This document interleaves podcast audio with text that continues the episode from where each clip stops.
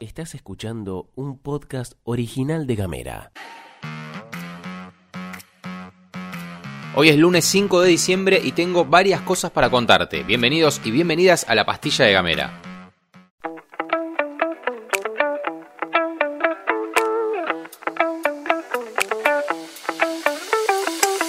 Durante todo el fin de semana y hasta el momento de grabar este podcast continúa avanzando el incendio que sacude la reserva corazón de la isla y abarca más de 10 kilómetros. El gobierno de la provincia compartió la información de que a instancias del Ministerio de Ambiente de la Nación llegaron a Tierra del Fuego 30 brigadistas de la Regional Patagonia y de Parques Nacionales, desde el Servicio Nacional del Plan de Manejo del Fuego, con 5 toneladas de equipamiento para reforzar la lucha contra el incendio. Tanto desde el municipio de Ushuaia como del de Tolwyn se comunicó que dispondrán de camas y colchones para cada uno de los brigadistas. Además, Nación confirmó que enviará a Tolwyn un avión hidrante y dos helicópteros con el Ibalde. En este momento se encuentran 40 personas en el operativo directo con el resto de las fuerzas que están en apoyo. Estoy hablando de guardaparques provinciales, bomberos, Defensa Civil Tolwyn y Ushuaia, Protección Civil, Parques Nacionales y demás. Por motivo de este incendio, el municipio de Tolwyn dio a conocer la suspensión de la fiesta provincial de la Lenga. El evento se iba a desarrollar del 8 al 11 de diciembre en la ciudad mediterránea. Desde el municipio informaron que los recursos deben estar orientados a combatir esta tragedia. Durante todo el fin de semana pudieron verse imágenes de cómo el humo comienza a tomar lugar, tanto en la ciudad como en la ruta. Pasan los días y a medida que avanza el fuego la acción humana se encuentra cada vez más limitada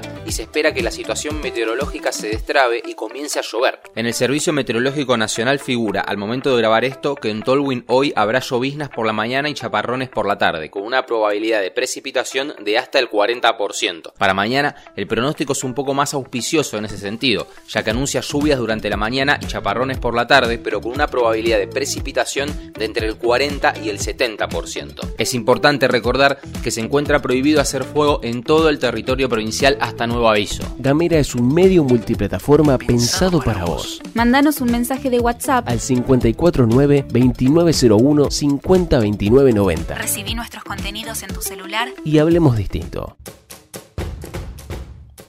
Y vamos a avanzar en el repaso de la información porque bueno, esto es así, hay varias cosas para contar y es momento entonces de hablar porque jugó la escaloneta, ganó 2 a 1 frente a Australia y te va a contar todo el detalle nuestra compañera Ximena Gutiérrez. Buenas, buenas a todos. ¿Cómo están? Muy, pero muy buenos días. Partidazo de la selección nacional y estamos en cuartos de final. Países Bajos, que será nuestro próximo rival, le ganó 3 a 1 a Estados Unidos en ese mismo día. Y la Argentina hizo lo que tenía que hacer en un partido muy, pero muy parejo, muy físico además. Y un planteo bastante similar al que se dio frente a Polonia. La Argentina, sin desesperarse y con muchos puntos altos, con paciencia y mucho fútbol, logró la victoria que se merecía en esta llave para pasar a los cuartos de final. Dos tantos. El primero, una joya de Lionel Messi, el capitán de la selección nacional, que está despidiéndose de su gente de la mejor manera. Y el segundo gol nuevamente apareció Julián Álvarez, el que todos pedíamos y el que rinde cada vez que ingresa en el campo de juego, lo hace de la mejor manera.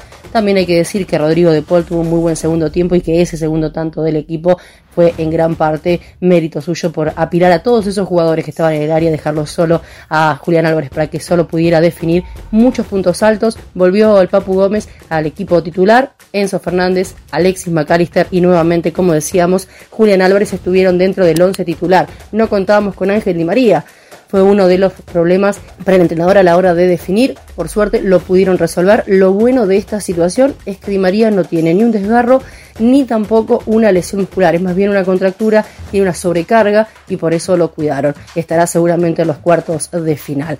Buen partido de la selección nacional, muy pero muy bueno. Estamos en los cuartos, gente, a seguir festejando y ahora esperar a que llegue el próximo viernes a las 4 de la tarde cuando enfrentemos a Países Bajos. Sufriendo un poquito, pero bueno, este es el mundial, todos los partidos son así de difíciles y, lo importante que, que se ganó.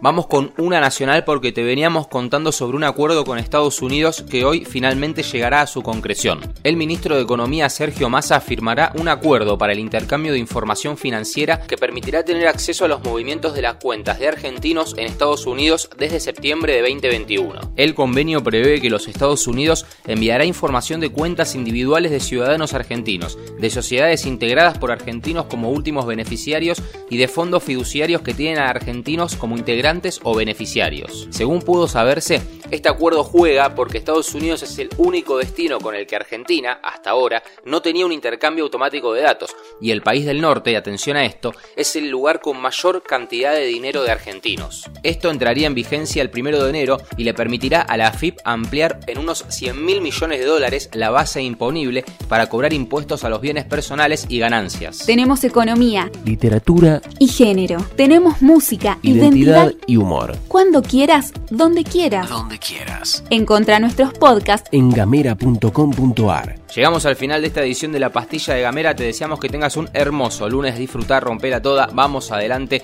vamos con todo y nos vemos mañana.